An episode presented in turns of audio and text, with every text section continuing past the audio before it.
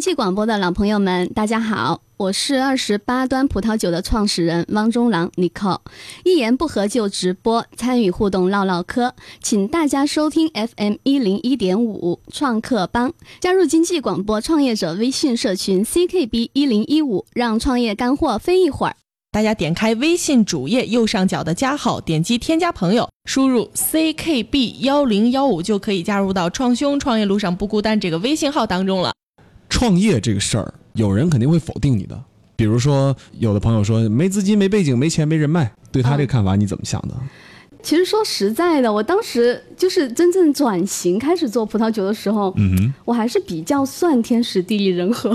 外贸公司嘛，当时辞职的时候是在那个地产公司，哦就是已经从外贸公司出来了嘛。OK 就在地产公司，然后其实当时因为就是做公共关系，就是会接触到一些资源，嗯。啊然后我觉得有一些就是资源在手上，包括平时以前哈，嗯。就是卖包有接触到的一些客户，这个也算是一些资源吧。嗯。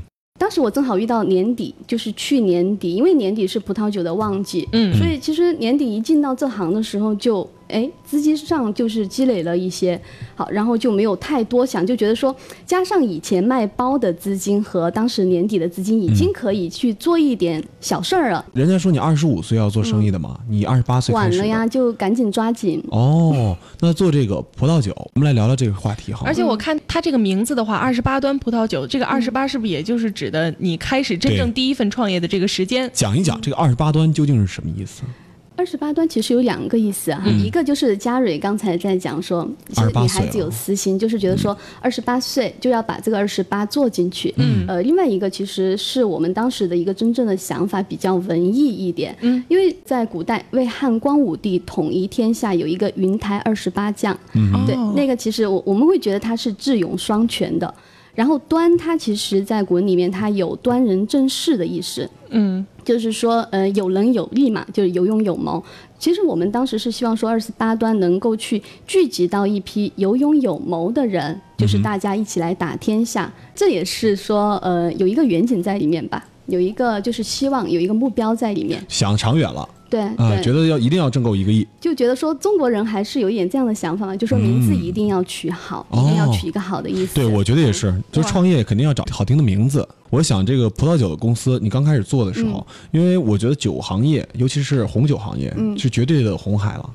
嗯，你怎么看这个事儿？你是认为它是红海吗？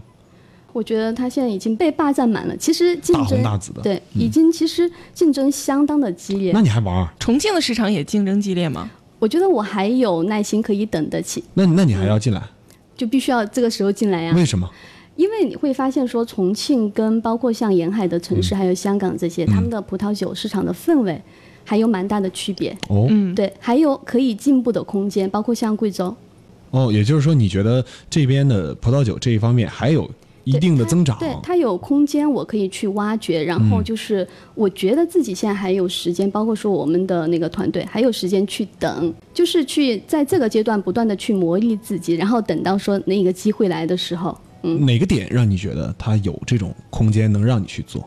就真正到外地去多了以后，会有对比。哦，嗯对你比如说，其实很简单，就是你看那个上海，上海它可能一家西餐厅。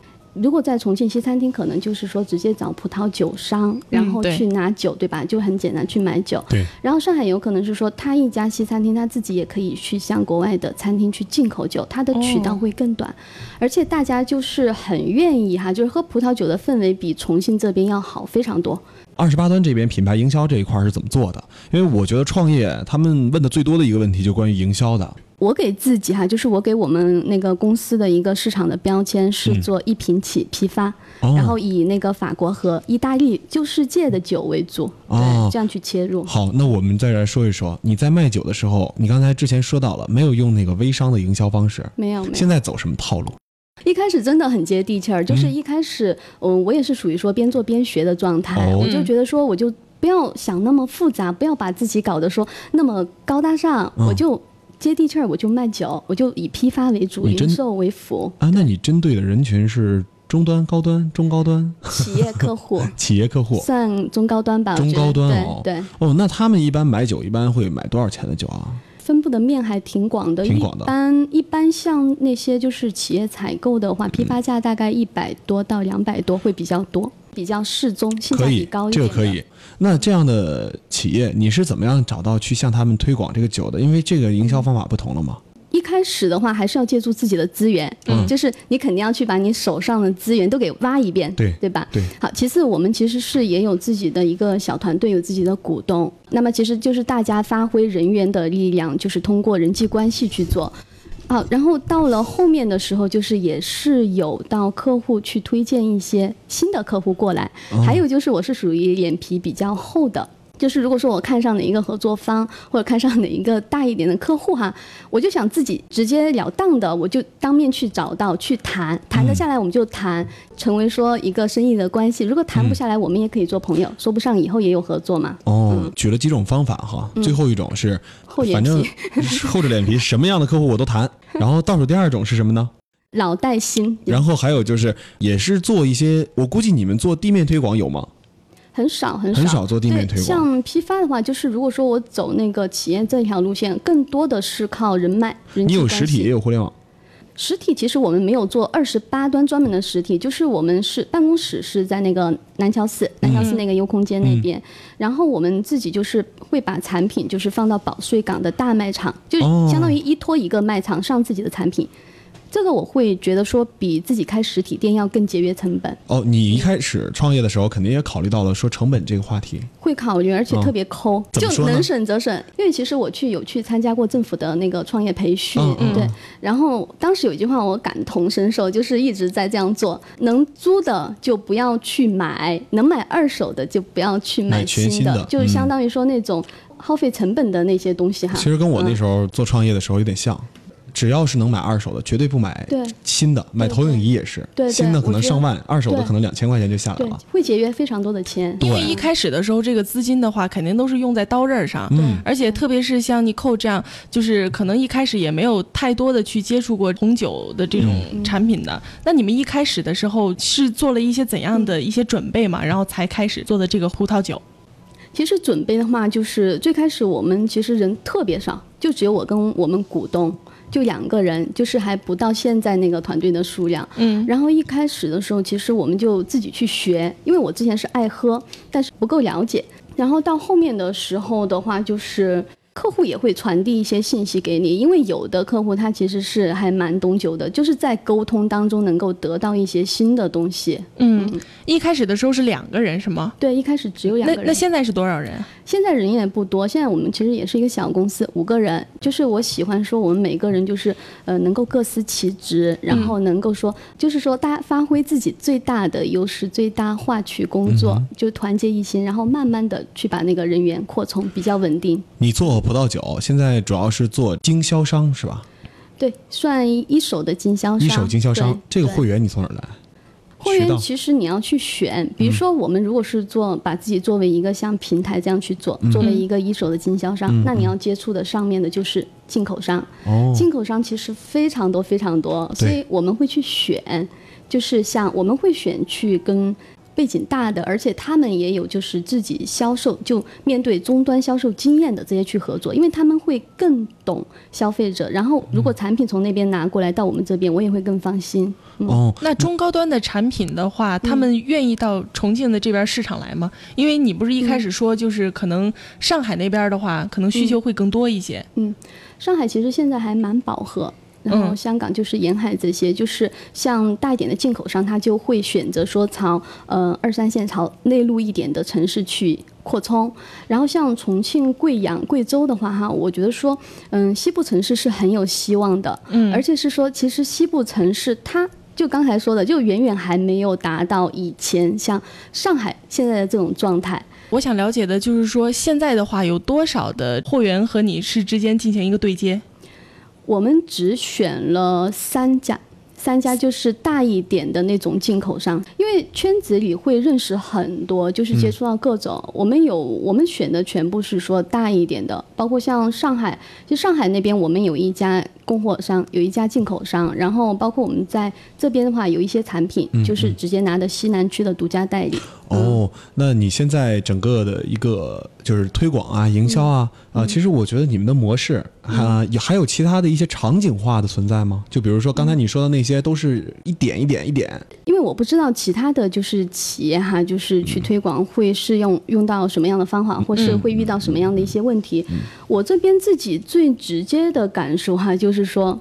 真的人要真诚，真诚哦。大公司做生意，小公司做朋友。我的很多的合作，比方说像 Uber、像优空间、像你们，或者是像之后我们即将合作的京东，还有万科，这些我觉得就不是说，是那种好像就大家一本正经去谈判，而是说大家很真诚。我的公司是什么样子，就是我不会说去隐藏，然后大家比较真诚的坐下来，像做朋友一样去。你刚才说那句话，我觉得挺好。大公司。做生意，生意小公司做朋友是吧？对，你觉得自己现在是小公司，呃，大公司做生意，他们可能客户量就很大了，只需要说保证质量就 OK 了。但小公司做朋友这一边，怎么来跟这些客户做朋友呢？因为如果我选择的话，我肯定选择一个大公司来进口这个葡萄酒，很正常啊。对你，你肯定也碰到过这些问题。对对，就不光是葡萄酒行业，对，可能我举个别的例子啊，进口牛奶啊什么的，对对啊，你要是。卖的话也是一样的，因为其实市场是很残酷，这种对比是很直接的。大公司做生意呢，哈，我的意思就是说，他们其实会有流程，流程性的东西很多，但是也正是他们的流程去保证了，嗯，它整个环节，但这种时间会拖得会稍微要长一点，过程会长一点。小公司做朋友是我自己的一些感悟吧，我觉得说。我谈下来哈，就是一个合作方，我就觉得说他是我的朋友。嗯，如果在我的朋友圈或者是在工作圈有认识到适合。他的资源，我愿意很免费的去分享给他。嗯，所以就好像说自己今天是作为二十八端的创始人这样来做这个节目，但是如果说有机会，也会愿意去分享我以前的合作方参与这个节目，就是说自己身上带着 像一个行走的资源包，就是各种免费分享资源，就资源一定要共享。其实真的就只有这样的话，才能有更多的资源汇聚到你这里。以前的话，就也有一位嘉宾就说到了这个问题，就说的是，如果说你仅仅想把那个资源拽在自己手里头的话，很很难把自己的企业做大，也很难交到真正的朋友的。因为我觉得市场还蛮残酷的，特别是对于小公司。其实一开始啊，包括包括我自己作为消费者，我都会去对比说。这一家是大公司，这一家是小公司，那你小公司怎么去出头？我觉得这个时候就真的你态度一定要去加分，而且像资源对于现在就是商业社会来讲也是非常重要的。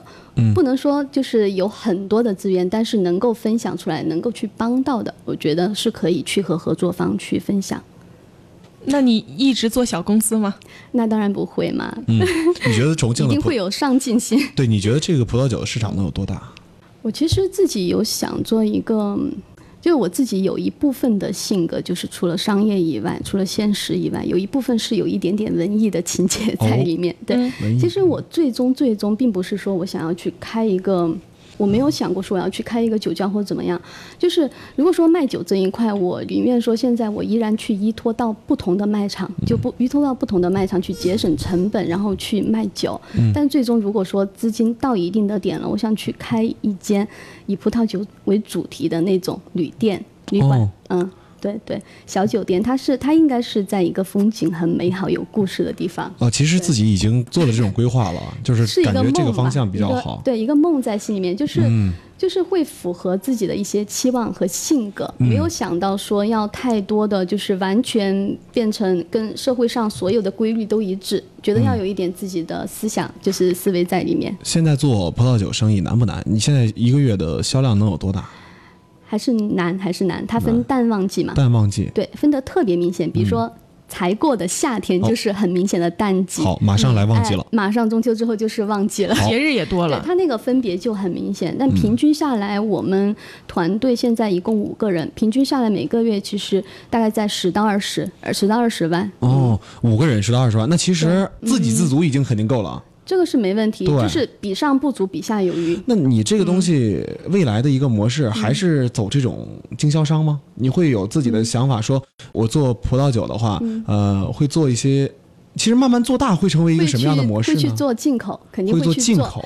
但是因为没有想过说，就是一开始要把所有的钱都砸进去，我就从进口开始做。我希望我去体验，就是在这个环节当中的每一个角色。所以我觉得说，就是从经销商开始做，经销商你接触的是最直观，然后最终端的客户，然后你去了解了消费者以后，然后 OK，那我们下一步我们做进口。这个也去做，做进口你就会去通过经销商的经验，然后你会去把握到说，哎，我选酒的时候我会去注意到一些什么，去去更多的匹配到消费者的一些口味，并且自己也会更多的去把关。我看二十八端的这个朋友圈啊，我会觉得看你的朋友圈，我会觉得你是喜欢把这个酒文化推荐给大家的。嗯，喜欢。这个也是一种，也是一种分享方式啊，营销的方式。你觉得这个酒文化，你怎么看待这个红酒的文化和这些喝酒的人呢？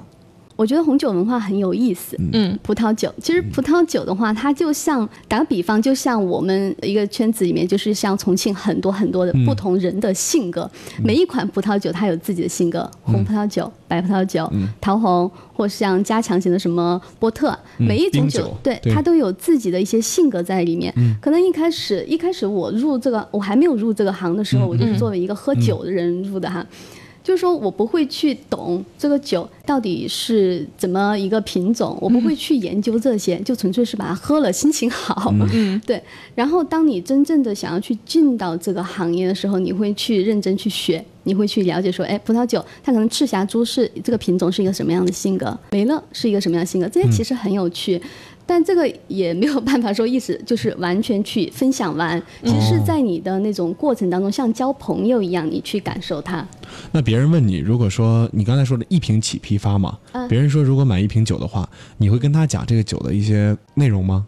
我会告诉他，然后其实很多的客户哈，他们其实嗯自己不会去完全去选这个酒，他们一般会直接来告诉我说我是什么样的一个目的，哎，我要去用作宴会，嗯，然后大概有一些什么要求，然后其实是我们工作人员，嗯，就是给他们去推荐的。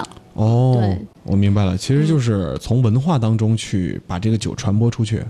对，一边做生意，一边做朋友，一边去交流学习。嗯嗯，刚才说到那个营销部分啊。之前也说，就是没想到现在自己这个抛头露脸的这个时间越来越长了。然后你也说到，其实有很多人其实挺依赖你去选酒的。嗯，那你怎么没有想过，就是把你的这个产品做成一个比较 IP 化的？其实我我真的不是说那种擅长去抛头露面，就是擅长去呃人际交往的那种性格。其实更多时候我可能会选择哈，就没有工作的时候，我喜欢宅在家里面。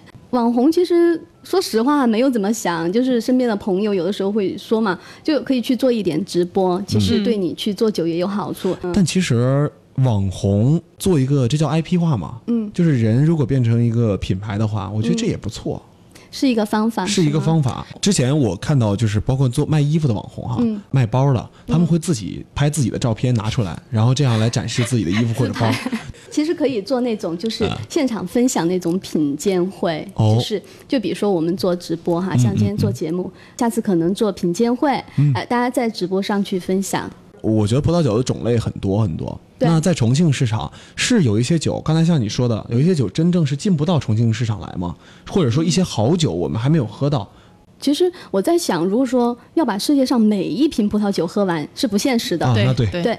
好，然后其实葡萄酒的酒庄品牌特别特别多，但是因为说重庆市场现在真的还没有说完全火到像上海现在的样子，然后有可能说一些大的品牌它进来以后，它如果说筹措了一年半载的，如果说没有看到没有收获到，那有可能也会退出，就交给一些本土的像。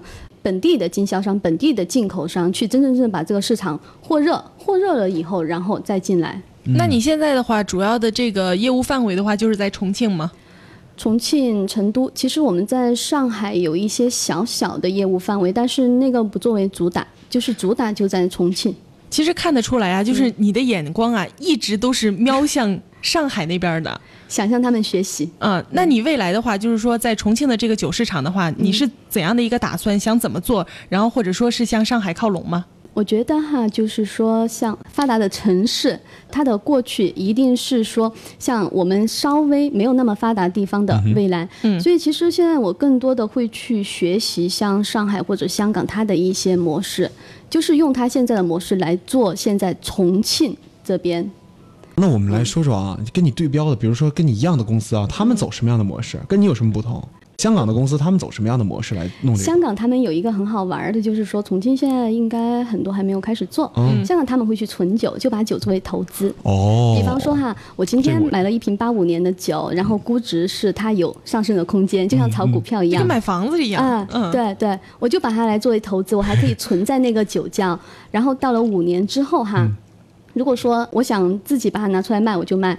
那边像香港或者是说像上海，反正我觉得说就沿海那一片儿哈，他们其实有很多普通的市民，他是真正喜欢酒，他也会去研究，嗯所以懂酒的人自然会比像重庆这边要多。但我觉得重庆仍然有机会，肯定会成长起来。那你说说你对创业的一个感想吧，感悟吧。其实像我觉得说，你到底是适合朝九晚五，还是适合自由职业，一定是看你的性格。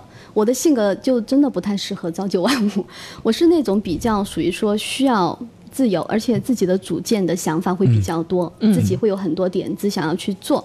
那朝九晚五它其实是有一个规律性，比较适合说，就真的是你可能自律性不太好，或者是。而且我就说，朝九晚五的公司有些可能会很吸引你，那 OK，哎，我觉得你就留在那个环境，也不一定说创业适合你。嗯，但是对于我而言的话，我会觉得说我喜欢自由，那 OK，、我就去做创业。创业，你问我难不难？我觉得还是难，肯定难，难，嗯，就是也吃。过各种苦，嗯、包括说我们去谈客户啊哈，或者谈合作，被拒绝也是很正常的事情。嗯有些拒绝是非常直接，非常没有比较没有对比较冷酷的，就你要去接受，你要去面对而且你第二天还一定要是那种很激情饱满的去面对新的人。